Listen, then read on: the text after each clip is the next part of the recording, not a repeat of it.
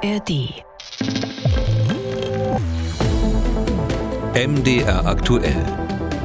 Kekules Corona-Kompass.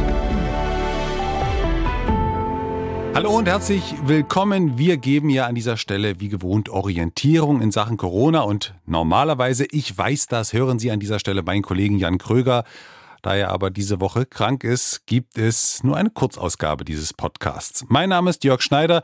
Ich vertrete Jan Krüger, stecke deswegen naturgemäß gar nicht so tief im Stoff. Aber es gibt dann doch einiges zu besprechen, denn Corona ist ja doch wieder im Umlauf. Ich weiß nicht, wie Sie das so wahrnehmen auf Arbeit, auch im Bekanntenkreis. Da fallen gerade dann doch einige aus. Und ich spreche über die aktuelle Lage mit dem Virologen und Epidemiologen Alexander Kekulé. Herr Kekulé, ich grüße Sie.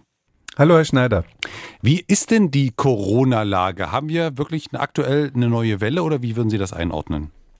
Na, wir haben eine Infektionswelle von Atemwegserkrankungen, die gerade losgeht und ähm, nach meiner Prognose die nächsten Wochen auch noch schlimmer werden wird, wenn es einfach kälter wird. Das ist relativ einfach vorherzusagen. Und es ist so, dass Nummer eins ähm, nach den aktuellen Meldungen ähm, tatsächlich Schnupfenviren sind. Die machen ungefähr ein Drittel der Infektionen aus. Und Coronaviren, Corona-Varianten machen ungefähr ein Fünftel der Infektionen aus. Also Corona ist schon relevant, ist aber bei diesen Atemwegserregern nur ein Erreger von vielen.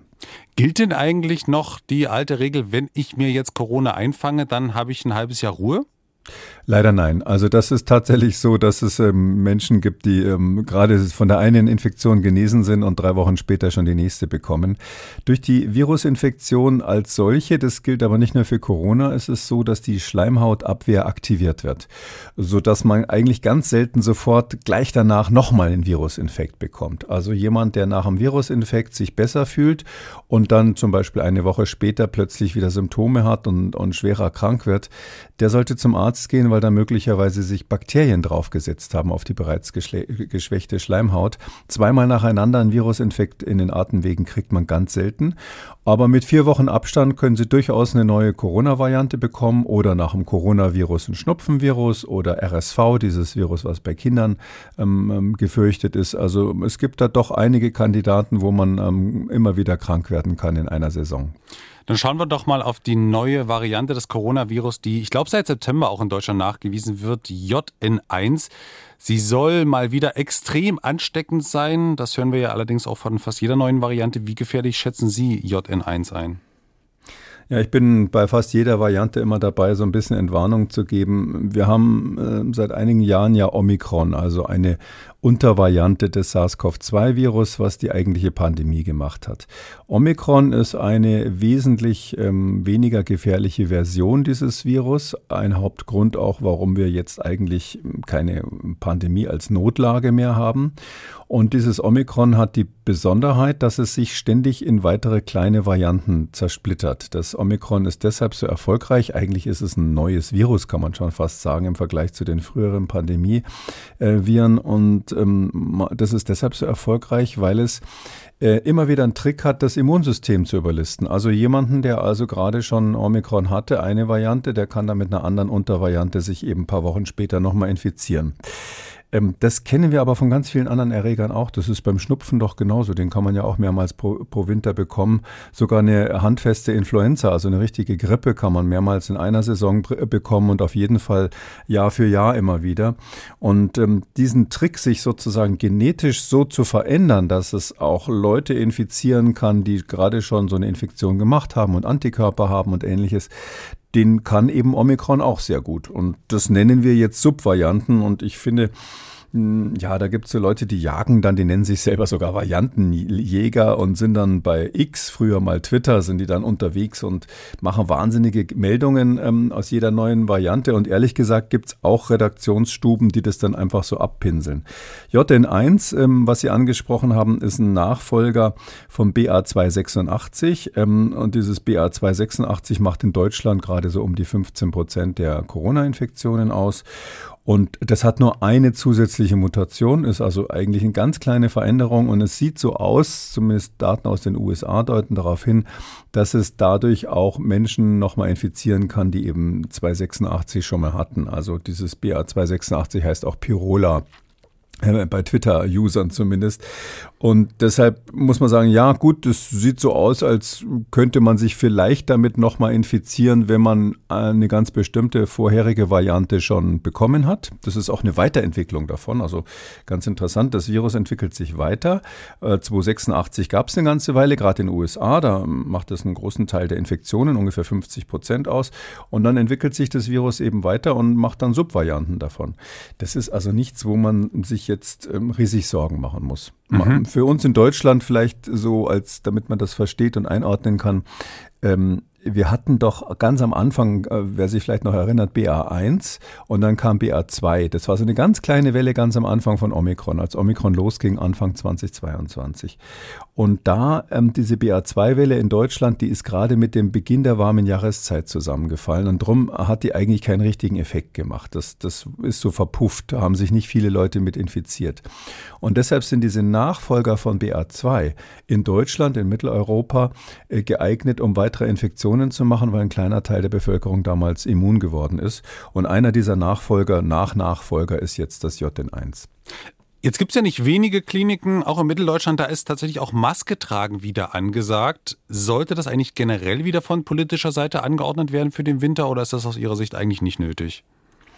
Also die Anordnung nein. Also ich bin der Meinung, dass gerade im medizinischen Bereich, da sind ja Fachleute unterwegs, die sich auch inzwischen ganz massiv fortge fortgebildet haben in Sachen Corona. Da kennt sich jetzt wirklich jeder Arzt mit aus. Deshalb sollten die Ärzte, die Krankenhäuser selbst entscheiden, in welchen Bereichen sie eine Maskenpflicht anordnen. Ähm, mal so ganz praktisch gesagt, wenn sie irgendwo in der Sportmedizin tätig sind und lauter junge Leute kommen, die sich einen Fuß verstaucht haben, dann müssen sie natürlich nicht so äh, pingelig sein, als wenn sie Menschen mit Lungenkrankheiten oder Ältere behandeln. Ähm, es ist also Anordnung, nein. Auf der anderen Seite, aus ärztlicher Sicht gibt es natürlich gute, gute Gründe, in bestimmten Bereichen die Maskenpflicht zu haben.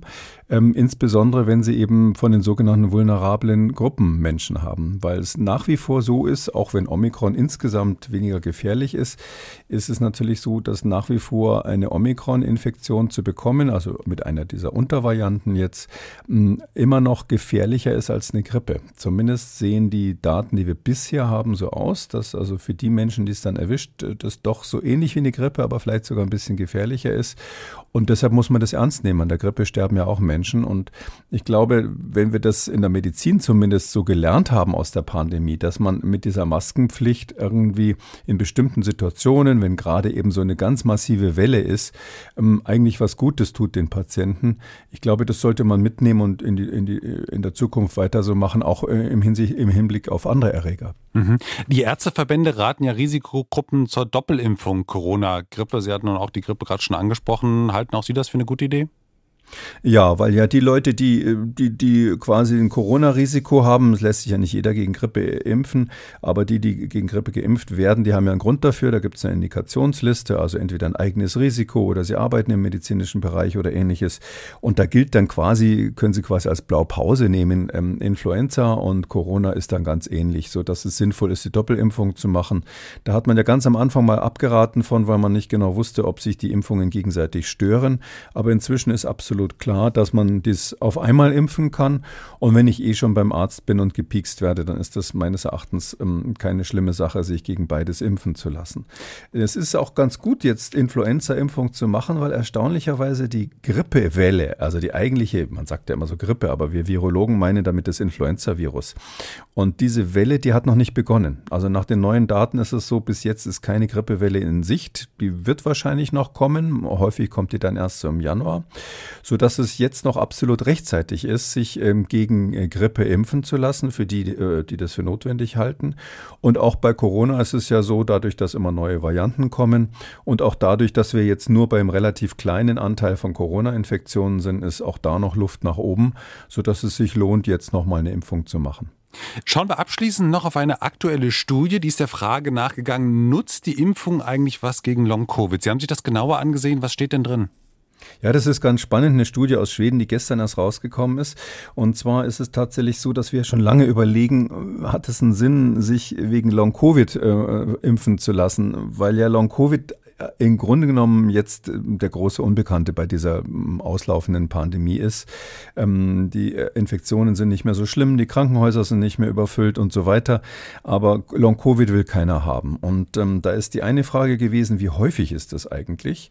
Manche sagen ja 10 bis 20 Prozent der Infizierten bekommen Long-Covid. Ähm, diese Zahlen wurden hier nicht bestätigt, sondern wenn man genauer hinschaut, in Schweden hat man das, ähm, hat man nur ärztlich diagnostizierte Long-Covid-Fälle genommen und nicht solche Fälle, wo Leute selber auf irgendeiner äh, Internet-App sagen, mir geht's schlecht. Ähm, und diese, wenn man konkret auf die Diagnos Diagnosen schaut, dann ist es so, dass bei den Impften, Geimpften ungefähr 0,4 Prozent ähm, Long-Covid bekommen. Das ist also wirklich nur ganz kleiner Anteil. Das heißt also Symptome über drei Monate haben und die auch länger andauern. Und bei den, bei den Ungeimpften ist es so, dass es deutlich höher war in dieser Untersuchung 1,4 Prozent. Also 0,4 versus 1,4 Prozent. Zwei kleine Zahlen, wesentlich weniger als diese 10 Prozent, die sonst manchmal diskutiert werden. Aber trotzdem ein deutlicher Unterschied. Und ähm, die Autoren schließen daraus, ähm, dass es ähm, eine klare Schutzwirkung der Impfung auch gegen Long-Covid gibt. Man muss allerdings einschränken, das machen die Autoren natürlich auch selber, ähm, Leute, die, ähm, die sich impfen lassen, haben natürlich ähm, unter Umständen eher eine andere Tendenz, ähm, ähm, Krankenhäuser aufzusuchen also, und, und ihre Symptome wahrzunehmen. Also wenn sie wissen, sie sind geimpft, sagen wir mal, ich bin dreimal geimpft, ja, und dann sage ich, Mensch, also mir kann eigentlich nichts mehr passieren. Und wenn es ihnen dann so ein bisschen schlecht geht, dann interpretieren sie das subjektiv nicht als schwere Erkrankung. Der Angstfaktor ist so ein bisschen weg, sodass man gut erklären kann, warum Geimpfte eben seltener, äh, zumindest zumindest subjektiv Long-Covid-Symptome berichten und bekommen. Und dieser Störfaktor, der in allen Studien mit drin ist, dass man also eher ähm, als Geimpfter quasi schon grundsätzlich mal nicht so an Long-Covid glaubt und es deshalb nicht bekommt oder an schwere Folgen nicht glaubt, der ist eben hier in der Studie auch so ein bisschen mit drin gewesen.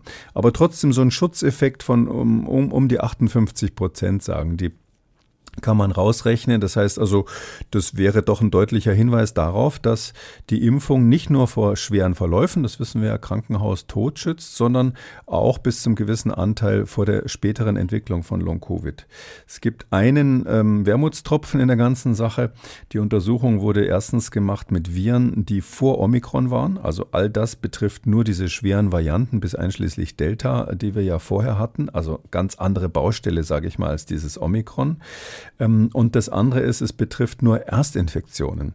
Das heißt also, jemand, der schon mal eine Corona-Infektion hatte und dann nochmal eine draufkriegt, ob da die Impfung irgendwas bringt bezüglich Long-Covid, ist mit der Studie überhaupt nicht untersucht worden und deshalb unklar. Und man muss natürlich sagen, so wenn man in Deutschland sich so umschaut, die meisten haben ja schon mal irgendwie eine Corona-Infektion hinter sich gebracht. Und jeder, der schon mal mit Corona infiziert wurde, hat eigentlich von dieser Studie, von diesem Studienergebnis nichts, weil wir nicht wissen, ob das bei Leuten, die schon mal Corona hatten, auch eine Schutzwirkung gegen Long-Covid hat, sich impfen zu lassen. Dann bedanke ich mich sehr für die Information, für die Einschätzung bei Ihnen, Herr Kekulé. Gerne bis bald und dann auch wieder in ausführlicher Variante bei Kekulés Corona-Kompass. Gerne, so machen wir das, Herr Schneider. Tschüss, danke. MDR aktuell. Kekules Corona-Kompass.